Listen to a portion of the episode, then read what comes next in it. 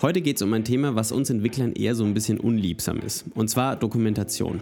Jeder von uns hat irgendwie damit im Job zu tun oder weiß, dass es eigentlich ein wichtiger Bestandteil von seinen täglichen Aufgaben ist. Aber wie mache ich das überhaupt richtig und wieso veraltet diese Scheiße eigentlich ständig? Darüber wollen wir heute sprechen in Index Out of Bounds. Viel Spaß beim Zuhören.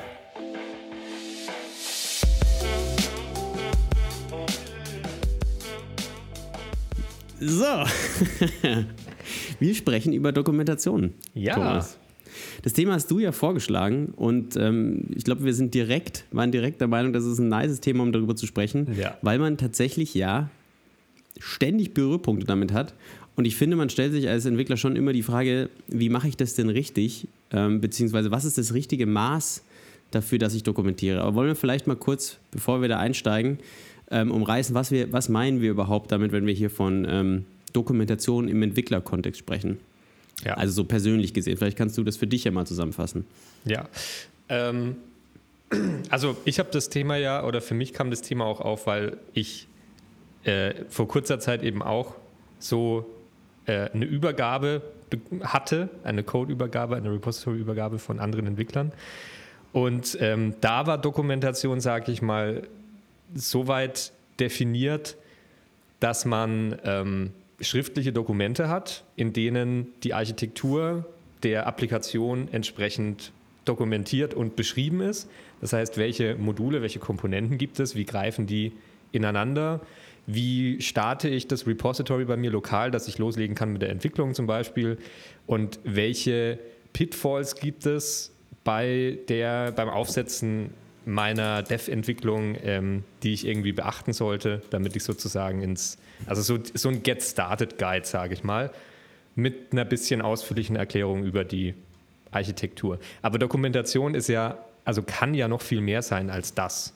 Mhm. Aber im Allgemeinen kann man sagen, Dokumentation ist irgendwie eine Niederschrift von der Arbeit, die man gemacht hat. Also Ja. ich finde auch, auch Code ist ein ganz wichtiger Bestandteil der Dokumentation. Mhm. Äh, da kommen wir vielleicht später auch darauf zu sprechen, das ist meiner Meinung nach eigentlich der wichtigste Bestandteil Mhm. von äh, Dokumentation. Aber im Endeffekt, immer wenn ich irgendwie, also ich denke, jeder hat ja schon mal, wenn man, wenn man Lib, jeder auf der ganzen Welt, hat ja schon mal eine Bibliothek verwendet, eine Lib verwendet. Und wenn du da, ähm, man sucht ja eigentlich auch automatisch nach einem Doc, ja, oder nach Dokumentation in dem ähm, GitHub Repository. Ja, stimmt. Und meistens, aber ich, ich glaube, die meisten verstehen unter Dokumentation irgendeine Form von Markdown-File oder ein PDF oder ähm, eben, so wie du gesagt hast, dann, ja, keine Ahnung, irgendwelche Dokumente oder eben eine Webseite, auf der das irgendwie steht. Ja. Ich glaube, also ich weiß nicht, was, was würdest du sagen, was ist dir, wenn du jetzt ein SDK bekommen würdest, was wäre die Form von schriftlicher Dokumentation, also Code ergänzender Dokumentation, die dir, wo du würdest sagen, das ist dein Favorite irgendwie, damit zu arbeiten? Also so jetzt ein Beispiel oder? Ja, du könntest auch, wenn du dir das äh, helfen würde, dass du sagst, wenn dir jetzt konkret irgendwie ein Framework einfällt, wo du sagst, hey, das ist geil dokumentiert.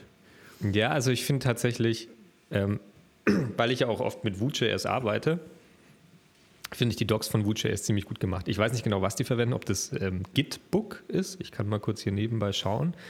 Ähm, also das ist halt, äh, die haben halt eine Suchfunktion. Also an sich sind die, sind die schön geschrieben. Es werden immer ähm, grundlegende, es, es ist schön kategorisiert. Ähm, man hat grundlegende allgemeine Einleitungen und dann hat man Beispiele. Do's und Don'ts teilweise auch. Und man hat eine Suchfunktion. Das ist eben auch extrem wichtig. Ich weiß nicht, ob das jetzt das war, was du gemeint hast. ich finde ich. Von mir. Tatsächlich habe ich auch gehört, dass Vue.js- die Dokumentation von Vue.js auch viel zu dem Erfolg beizutragen hat, also äh, beigetragen hat.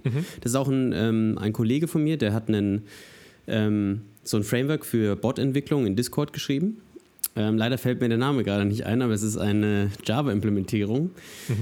Ähm, und der, also ich, ich meine mich zu erinnern, dass ich mich mal mit ihm darüber unterhalten habe, warum er quasi sich durch die Konkurrenz, also gegen die Konkurrenz durchgesetzt hat. Und er meinte auch, seine Dokumentation ist besser.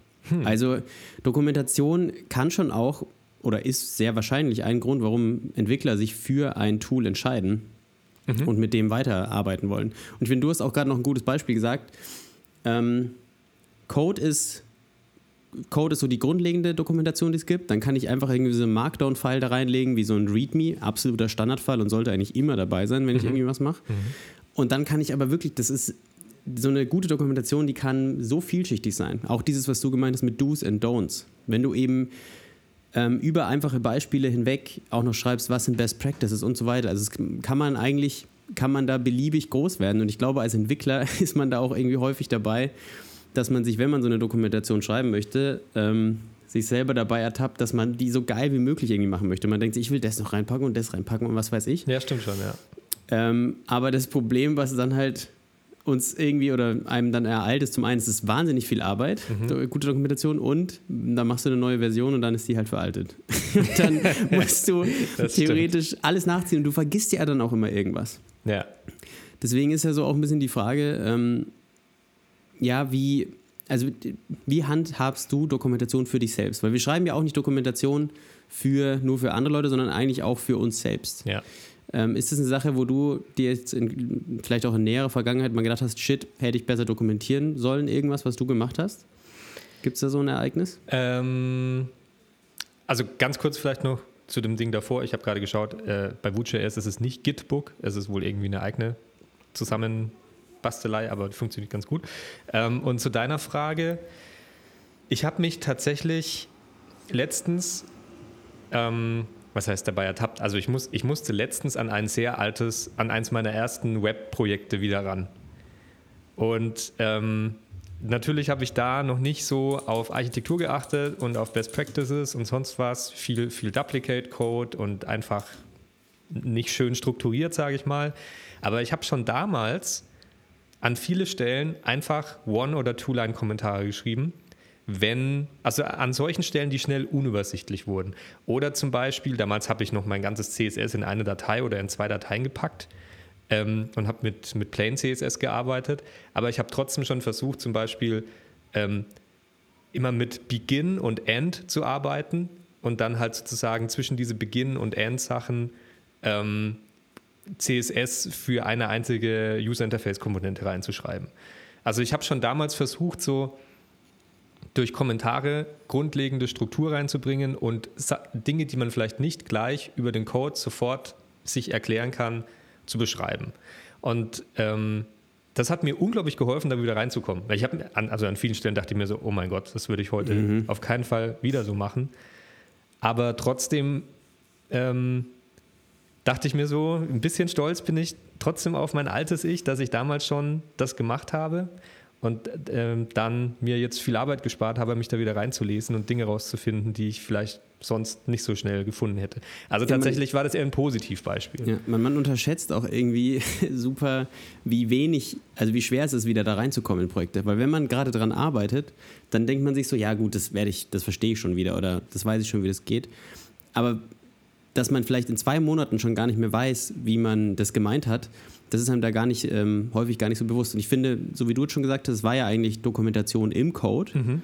Das ist eigentlich so der, also in, dadurch, dass du eben die Gedanken darüber gemacht hast, wie kann ich das gut kapseln, dass der, das leichter ist zu verstehen. Das ist schon eigentlich das Minimum, was man irgendwie sich bedenken sollte. Vielleicht lohnt es sich auch manchmal, sich so für sein Zukunfts-Ich, sich zu denken, hey, jetzt mache ich meinem Zukunfts-Ich ein richtiges Geschenk. ja, ja, vor allem, du hast ja, du hast ja vorhin angesprochen, ähm, also, dass man für sich selbst dokumentiert. Ich denke, das ist auch nochmal ein Unterschied, dass du einerseits, wenn du an einem Projekt arbeitest, wo du weißt, dass da werde in Zukunft nur ich oder vielleicht noch ein, zwei andere Leute Maximum dran arbeiten, aber ich, es ist immer Zugriff auf mich und ich kann das notfalls erklären. Im Gegensatz zu, ich baue zum Beispiel ein Open Source Projekt, wo jeder darauf zugreifen kann und jeder muss das irgendwie verstehen und daran weitermachen können. Also das ist schon ein großer Unterschied. Oder allein schon, wenn man in einem größeren Team arbeitet, dann muss man irgendwie auch eine allgemeine Dokumentation haben und Dinge eben so aufbereiten, dass sie die jeder verstehen kann, glaube ich, der noch nicht in diesem Projekt drin war. Ja, wobei es gibt schon ein Maß an Dokum also ein Maß, was sinnvoll ist und Dinge, die dann einfach nicht mehr sinnvoll sind. Also wenn du jetzt nicht gerade eine Bibliothek wie GraphQL oder sowas gebaut hast, die mhm. wirklich so viele Leute benutzen, dass es, dass du eigene Leute anstellen kannst für technische Dokumentation. Also ich hatte, ähm, ich habe mal bei einer Firma gearbeitet, die hat auch ein SDK rausgebracht, beziehungsweise ein Tool. Und die haben Leute angestellt, die haben nichts anderes gemacht, als Dokumentation zu schreiben. In einem scheiß PDF. Ich weiß nicht, wie die sich über Wasser gehalten haben. Aber wie auch immer, wenn du das hast, dann kannst du natürlich eine ganz andere Leistung an Dokumentation ja. liefern. Aber wenn du ähm, jetzt ein kleines, also man muss schon auch irgendwie seine Kräfte bündeln und sich überlegen, was ist denn sinnvoll hier zu machen. Was denn, wenn du jetzt, eigentlich der wichtigste Punkt ist ja Dokumentation für einen selbst, weil ich denke, das ist auch für die ZuhörerInnen der wichtigste Teil, ähm, wo sie sich denken, okay, das ist das ja, was ich am meisten mache. Ich schreibe ja selten Code für andere. Wie handhabst du das für dich? Was sind ähm, wenn du jetzt ein Projekt hast, was würdest du sagen, ist für dich das Minimum, was du dokumentierst? Oder bist du vielleicht auch, dass du sagst, ich bin da richtig scheiße? Ja, ist ja auch eine legitime Antwort. Ich mache ja. ähm, mach keine Dokumentation für mich eigentlich in irgendeiner Form. Ja. Ähm, Hast du, hast du irgendwelche Erfahrungen, die du da teilen kannst? Gleich die Frage du, direkt zurück. ich wollte einfach noch dir die Gegenfrage sozusagen auch stellen. Ob du da ja. auch positive Erfahrungen hast oder vielleicht auch negative, die man hier mit einwerfen könnte. Achso, jetzt noch zu der Frage davor. Genau, ähm, also mit dem, mit dem Thema, dass du zurück in ein altes Projekt musstest und da mhm. Oder vielleicht auch eine Übernahme von irgendeinem Projekt. Also das kann ich, damit kann ich theoretisch auch eine Überleitung zu der Frage, die ich gestellt habe, dass die nicht vergessen wird, mit benutzen. Also ich habe früher in Projekten, die ich habe einfach ähm, häufig mir so einen klassischen Setup-Guide nicht geschrieben. Wie, mhm. was ist der Befehl, um das Ding zu starten? Was ist, sind die Sachen, die alle installiert sein müssen, damit es funktioniert? Und da habe ich mir, hatte ich schon irgendwie häufiger Probleme. Ähm, und auf der anderen, ich habe aber auch ein Negativbeispiel in der Hinsicht, wo ich viel zu viel dokumentiert habe. Also ich habe ähm, eigentlich auch noch eine wichtige Frage, die wir uns aufgeschrieben haben, ne? warum dokumentieren wir überhaupt? Ähm, können wir vielleicht ja dann gleich nach einer kurzen Pause drüber sprechen.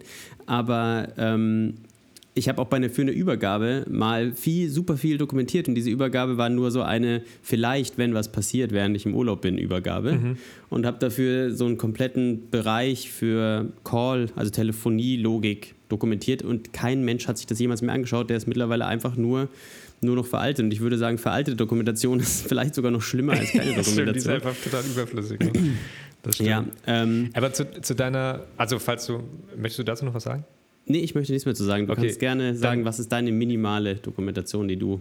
Genau, weil du, also die vorherige Frage, weil du gemeint hast, ich bin da jetzt gleich mit der Gegenfrage rein. Ich dachte, das wäre so eine Metafrage an unsere Zuschauer, dass man sich so mal hinsetzt und was ist meine, Doku meine minimale Dokumentation, damit ich dann noch durchblicke. Ähm, aber wenn du mir die Frage selbst auch stellst, dann kommt es, glaube ich, auch auf das runter, was ähm, ich vorhin schon angesprochen hatte. Also wenn ich, wenn ich wirklich sage, ich will mir absolut keine Zeit nehmen, ähm, und also das, das beste Beispiel, was du auch schon, glaube ich, so nebenbei vorhin angesprochen hast, ist natürlich, dass der Code sich selbst erklärt. Also Code als Dokumentation. Ähm, und dann halt eben trotzdem auch hier und da One- und Two-Line-Kommentare, die halt irgendwie vielleicht komplexe Sachen erklären, ähm, bevor man da die Übersicht verliert. Warum ich da jetzt auf zwei oder drei Funktionen zugreife, die ineinander verkapselt sind. Ähm, keine Ahnung, warum ich hier jetzt gerade das Array durchfilter und äh, da dann irgendwie nochmal was checke und prüfe, dann schreibe ich da oben drüber halt vielleicht ähm, get all relevant products for ähm, searching, keine Ahnung, Mhm. Irgendwas. Wobei, also, dass man da halt einfach schnell versteht, was, was passiert da an der nächsten Stelle. Ja, wobei man an so einer Stelle natürlich auch hinterfragen kann, warum heißt die Methode nicht so, ne? Warum ja, heißt die Methode warum, nicht get all? Warum ist es nicht in der Methode? Ja, warum also ist ich, es da noch mit drin? Ich finde, das ist äh, eine ganz eigene Fragestellung eigentlich, wann ist ein Kommentar sinnvoll? Aber für mich ist immer so die Richtlinie, wenn es sich eben nicht, nicht erschließen lässt aufgrund vom Kontext irgendwie außenrum. Mhm. Also für mich zum Beispiel so Magic Numbers. Manchmal ist es ja so, dass man einfach irgendwo mal plus 5 rechnet. Und dann ist es vielleicht ganz gut, wenn man da einen Kommentar drüber schreibt, im Sinne von, die 5 ergibt sich, weil wir hier, weiß ich nicht, alles um 5 shiften wollen. Mhm. Weil, was man ja auch machen könnte, man könnte auch sagen, let shift value gleich 5, aber manchmal ist es halt auch einfacher, wenn du das in einer Zeile schreibst und das da irgendwie verwendest, aber eben, wo es einfach zu viel Aufwand wäre, eine eigene Funktion dafür zu schreiben, oder es halt wirklich was ist, was sich nicht so klar schließt oder es eine Business-Logik-Anforderung ist, die eigentlich nicht sinnvoll ist. Das ist nämlich manchmal ja auch so ein Ding. ja, du kriegst ein Ticket und das ist total sinnlos, die Anforderung. Und ähm, dann schreibe ich lieber da rein, weil sich der nächste Entwickler nicht denken soll, what the fuck, was macht der? Warum zur Hölle wartet er hier eine Sekunde? Und dann ist halt die Antwort, ja, weil die wollen, dass das Logo länger sichtbar ist. Muss ich hier eine Sekunde ja. lang sleepen. Ja. Ne, das ist auch so ein äh, Klassiker. Wo ich, aber ich würde auch sagen, eben Kommentare noch ein wichtiger Punkt. Und noch zwei Sachen, wo ich der Meinung bin, dass die eigentlich in jedem Projekt äh, drin sein müssten, ähm, ist ein ordentliches README. Und mit ordentlich meine ich eigentlich nur ein, was sind die Mindestvoraussetzungen, Ähm, wie kriege ich es zum Laufen? Was Get macht das Teil überhaupt? Getting started, ja. Genau, und das ist das, was ich auch immer für mich versuche einzuhalten. Habe ich sehr viele alte Projekte, wo ich das nicht gemacht habe. Und ich finde, man kann die Git-Historie überhaupt nicht unterschätzen in ihrer Bedeutung. Aber vielleicht sprechen wir über die Git-Historie und auch darüber, warum man überhaupt in welchen Sonderfällen außerhalb von meiner eigenen Arbeit das sinnvoll ist. Ähm, das dokumentieren, vielleicht sprechen wir da einfach drüber nach einer kurzen Pause, oder? Ja, klingt gut. An dieser Stelle vielen Dank an dich, dass du uns unterstützt, indem du unseren Podcast hörst. Was ist deine Meinung zu dem Thema? Schreib uns deine persönlichen Erfahrungen über Twitter an das Twitter-Handle norbibraun für Christian oder an Thomas Dierol für mich. Beides findest du auch in den Show Notes. Außerdem würden wir uns natürlich mega freuen, wenn du unserem Podcast folgst und ein fester Zuhörer wirst. Jetzt noch viel Spaß beim Zuhören. Vor der Pause haben wir ja das Thema Commits angesprochen. Ähm, das ist ja auch eine Art der Dokumentation. Also was man da reinschreibt, ähm, ist ja auch letztendlich dann immer sinnvoll für die für, für das zukünftige Ich, was dann wieder auf die alten Sachen zurückblickt. Was, was sind da so deine Standards? Also Standards würde ich jetzt, ja, also ich, ich halte mich an die generelle Richtlinie, dass ich bei dem Commit quasi immer mit dem Großbuchstaben anfange und dass man den quasi so lesen kann wie if applied this will add functionality to submit button. So, das ist quasi dieses nicht in der Vergangenheit, sondern ich schreibe das so, dass es eben immer ein Verb von ist, was ist this will add, move, improve, mhm, ja. submit, keine Ahnung. Ja. Irgendwie sowas. Und ähm, ich glaube, es sind 50 Zeichen, sollte die Nachricht nicht über, mhm. überstreichen. Und dann kannst du ja theoretisch danach darunter auch nochmal eine ausführlichere Nachricht schreiben. Ja. Ähm, du benutzt auch Fork, oder? Ja, ich benutze ja, genau. Die, da bekommst du immer so schön die, den roten Hinweis, wenn du über 50 Zeichen bist. Ja.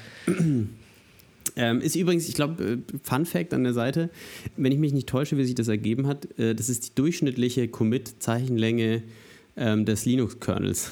Ich glaube, das ist der, der Grund, warum sich das ähm, ergeben hat. Wenn's, es kann sein, dass es nicht durchschnittlich war, aber auf jeden Fall hat es irgendwas mit dem Linux-Kernel zu tun. Ähm, Finde ich irgendwie funny in dem, mhm. in dem Bereich. Aber jetzt mal abgesehen davon, ja, ich finde, die Git-Historie ist auch so eine Sache, die man sehr unterschätzt für eben im Sinne von, von Dokumentation. Mhm. Denn es ist so eine Metaebene zu, ich habe meinen Code, dann habe ich meine Kommentare und dann, was ich auch häufig mache, ist, ich mache Git Blame bzw. Git Author, um so ein bisschen zu gucken, wer ist denn derjenige, der das hier verbrochen hat mhm. und wann wurde der Commit gemacht, beziehungsweise eigentlich interessiert mich gar nicht wer, sondern mich interessiert eigentlich mehr, welcher Commit hat es eingeführt. Und diese zusätzliche Absatzfunktion, die du da hast, ist echt super viel wert. Ich habe die auch schon häufig benutzt und ich finde, man, das ist zwar viel Arbeit, aber so eine Git-Nachricht, das kann man eigentlich sehen wie eine, eine Dokumentation, die einem einfach irgendwie so ein bisschen geschenkt wird, weil sie im Prozess mitkommt. Die kann einem richtig viel helfen, wenn man sich fragt, warum wurde das introduced oder was weiß ich. Ja. Oder also hast du, referenzierst du irgendwelche Tickets manchmal in Git-Commits oder hast du da irgendwelche Best Practices für dich, wie du damit genau, arbeitest? Das, das hätte ich jetzt noch mit reingeworfen. Also ähm, wenn man mit, natürlich mit irgendwelchen Ticketsystemen ähm, arbeitet, die auch Ticketnummern haben. Ähm, in meinem Fall ist das zum Beispiel GitLab. Dann ist das auch mega viel wert, weil du natürlich einmal deine Git-Message hast, wo, sage ich mal, eine Kurzbeschreibung von dem drin steht, was man da gemacht wurde, wo ich übrigens auch immer versuche, den Präsens zu verwenden. Früher habe ich immer added und replaced geschrieben, aber da bin ich jetzt auch weggegangen von. Ähm, aber du hast halt die Möglichkeit, eben ein Ticket zu referenzieren und dann gehst du da zurück und denkst dir, okay, ich habe mir den Code angeschaut, ich habe mir ähm, die Kurzbeschreibung vom Commit angeschaut und dann passiert vielleicht trotzdem irgendwie mal, dass, dass du es dir immer noch nicht ganz erklären kannst, warum das überhaupt gemacht wurde. Was war der, der äh, Purpose dafür, dieses Feature einzuführen oder diesen Fix einzuführen oder sonst was. Und dann kannst du halt über die Ticketnummer zurück in dein Ticketsystem und hast da einen, keine Ahnung, eine, eine wunderschöne lange Erklärung dazu, losgelöst von irgendwelchen Commit-Guidelines und sonst was und kannst halt einfach nachvollziehen, was du da eigentlich gemacht hast. Also das ist ja eigentlich auch noch ein, ein Teil, der, glaube ich, zur Dokumentation auf jeden Fall beiträgt. Ja, sehr guter Punkt. Da haben wir noch gar nicht drüber gesprochen, dass eigentlich, wenn du jetzt in einem professionellen Kontext arbeitest und ein Ticketsystem hast, das ist ja auch im Endeffekt beginnt an diesem Punkt ja die Dokumentation, mhm. weil Anforderungen ja häufig in irgendeiner Form von Tickets beim Entwickler landen. Und wenn du da diese Cross-Referenzierung irgendwie hinbekommst, dann ist das, kann das hilfreich sein natürlich. Woher kommt die Anforderung, warum haben wir das so gemacht damals? Mhm. Und ich finde aber trotzdem, insgesamt muss man bei Git, also bei Git Commits, was man da reinschreibt, das ist echt einfach so Dokumentation, die kommt einfach mit. So, das, dafür muss man nicht viel tun und die kann auch nicht veralten, weil sie an einen Stand gebunden ist. Ja. Und damit wirklich wahnsinnig wertvoll. Ähm, dass man sich da Mühe gibt, das irgendwie ordentlich zu machen. Vielleicht machen wir auch, hat, wir hatten da auch schon einen Zuhörer, der die Anfrage ja, gestellt ja, hat, mal eine eigene Folge zu ähm, Git, beziehungsweise ich glaube, er wollte, dass wir Git und SVN vergleichen. Ähm, aber es würde sich auch lohnen, dass man einfach mal nur über Git und wieso man damit so arbeitet, wie man damit arbeitet, Mann. Branching-Strategien Branching ja. und sowas, ne? Ja, man muss dazu sagen, ja, ist jetzt auch nicht so, als würden wir uns mega gut damit auskennen, aber wir können halt sagen, was wir machen. Das klingt manchmal so, wenn man das so sagt, so als ähm, würden wir die, die Standards legen. Die, die Git-Götter. ja, ich habe schon richtig viel Scheiße gebaut in Git, Leute. Keine, ja. keine Angst. Me too. Ähm, aber ja, finde ich auch einen ganz wichtigen Aspekt. Also, und bitte. Sorry, Nee, du, du darfst nicht. Sorry, ich, unter, ich, unterbreche dich immer, aber bevor du dann den Gedanken stimmt, abschließt, ich rede so viel. Ich werf das noch kurz ein. Und zwar, ähm, das geht eigentlich auch schon wieder mehr ins Thema Git an sich und ähm, vielleicht auch so ein bisschen Guidelines einhalten. Aber was man auch nicht zu unterschätzen ist, ist, dass man halt seine Commits, weil wir gerade über Git sprechen, möglichst klein hält. Also wenn ich jetzt mhm. irgendwie ein Feature eingebaut habe und äh, habe sowieso verpennt davor, den Feature Branch aufzumachen und irgendwie muss das jetzt alles in den, in den Develop Branch oder so mit reinpacken, ähm, dann trotzdem portionieren die Sachen. Also versuchen zusammenzufassen, was zusammenzufassen ist, aber halt vielleicht dann statt zehn Dateien auf einmal zu committen, trotzdem ähm, ja, halt immer in Zweierpärchen oder so, falls das zum Beispiel geht. Und dann halt lieber die einzelnen Funktionen ähm, separat beschreiben, was mhm. da also, hinzugefügt wurde. Es muss natürlich schon immer noch sinnvoll irgendwie sein, ne? Also ja, einfach klar, zwei Files natürlich. zusammen zu kloppen. Also mir ist auch ein großer Commit recht. Es gibt ja dieses Git Squashen, aber wie gesagt, eigenes Thema eigentlich theoretisch. Ähm, es ist einfach sinnvoll, Dinge zusammenzufassen, die zusammengehören. Und ja. das geht häufig leichter, wenn man kleine Commits macht, weil ja. dann die Historie auch leichter zu verfolgen ist. Yes. Da stimme ich dir komplett zu. Ähm, so viel, das würde ich sagen, ist die Basics, wenn man alleine arbeitet. Ja? Ein README, ordentliche Git-Historie, manchmal Kommentare, nicer Code irgendwie schreiben. Ähm, wenn ich selber mit Ticketsystemen arbeite, ist es natürlich auch irgendwie ideal. Aber das ist für mich eigentlich so das Minimum, was man in seinen eigenen Projekten irgendwie machen kann. Mhm. Und vieles davon ist ja irgendwie auch geschenkt. Ähm, in einem größeren Kontext, ähm, du hattest vorhin noch ähm, im Vorgespräch gemeint, dich interessiert oder du würdest vielleicht kurz über dieses Markdown-Thema noch sprechen wollen. Hattest du da was Konkretes? Ich möchte dich jetzt nicht drüber bügeln. Hm, nee, nicht, nicht, nicht genau. Nee. Okay. Aber ich glaube, du wolltest eben zum Thema ähm, größere Strukturen, Versionierung von ähm, na, Sachdokumentation und Co., oder? Da wolltest du jetzt drauf hinaus. Also Versionierung, da wollte ich nicht drüber sprechen, aber finde ich auch ein interessantes Thema. also, ich dachte, Generierung, Versionierung? Also, ja, Generierung ist, ähm, wir haben ja gerade quasi über Dokumentation im Code gesprochen und mhm. ähm, dann der nächste Step, wenn ich Code schreibe, den andere Leute verwenden, ja, also wir haben jetzt quasi ja gesagt, was sind die Dinge, die mache ich für mich mhm. und was sind jetzt die Dinge, die ich für andere Leute mache. Und abgesehen von einem externen Wiki, irgendein Confluence sind ja leider die bekanntesten Produkte oder irgendwelche Markdown-Files, ja, die ich auf äh, GitLab oder GitHub einfach veröffentlichen kann, ähm, gibt es ja die Möglichkeit, den Code selbst zu dokumentieren. Also, dass ich quasi über meine Methoden schreibe, wie die aufzurufen sind, was sind die Besonderheiten, was ist der Return-Type, was sind die Input-Values und so weiter und so mhm. fort. Und daraus kann man eine wirklich schöne ähm, Dokumentation generieren. Hast mhm. du damit schon mal gearbeitet, Thomas? Mit generieren noch nicht, aber ne, also mit, den, mit diesem, was du gerade davor beschrieben hast, dass mhm. ich über die Methoden äh, mir, sage ich mal, wirklich zehn Zeilen Platz nehme oder so und da äh, beschreibe, was macht die Methode und dann auch Variablen, Parameter und so weiter mit Typ und Zweck was da reinkommt. Ähm, also zum Beispiel, wenn man, mit, wenn man mal wieder mit PHP arbeiten muss, dann gibt es das PHP-Doc. Das ist da relativ stark. Mhm. Und ich bin mir ziemlich sicher, dass es da auch irgendwie eine äh, Möglichkeit gibt, daraus äh, Dokumentation zu generieren. In JavaScript gibt es äh, JS-Doc ähm, oder dich? TypeScript. Ja, ja, genau. Bedienst du dich dann, wenn du das machst, über diese Methoden auch dieser, also ich weiß nicht, ob es das gibt in JavaScript, In Swift gibt es die Möglichkeit, dass ich so einen Documentation-Kommentar mache, also drei Backslashes. Mhm. Nee, nicht Backslashes, Slashes. Ähm, und die sagen dann quasi dem Compiler, hey, das ist jetzt tatsächlich ein Dokumentationskommentar, der wird dann auch von meiner IDE angezeigt, wenn jemand die Methode aufrufen möchte. Ja. Also das, das verwendest du auch, du schreibst genau. einfach einen Kommentar genau. darüber. Das ist ein guter Punkt, das müsste ich mir mal anschauen, dass das eben bei meinem IDE auch mal mit JavaScript oder TypeScript funktioniert.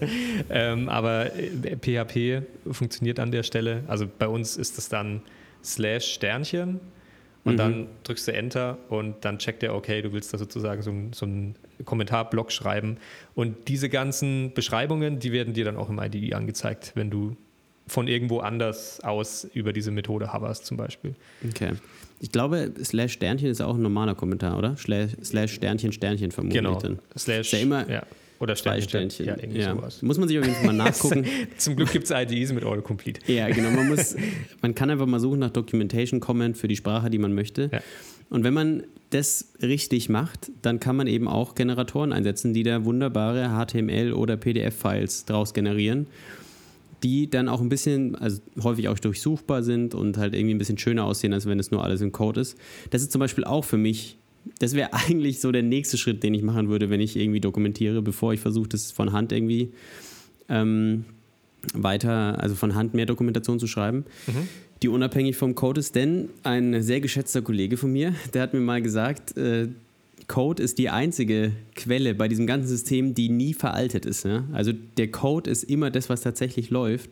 Und so gesehen sollte sich jede Dokumentation an den Code anpassen. Mhm. Und wenn du die Möglichkeit hast, Code, also Dokumentation direkt an den Code dran zu klatschen, dann ähm, kannst du halt auch am besten sicherstellen, dass die Dokumentation nicht veraltet. Das ist ja, so dieses Single Source of Truth, mhm. ist irgendwie dein Code, den du geschrieben hast. Mhm.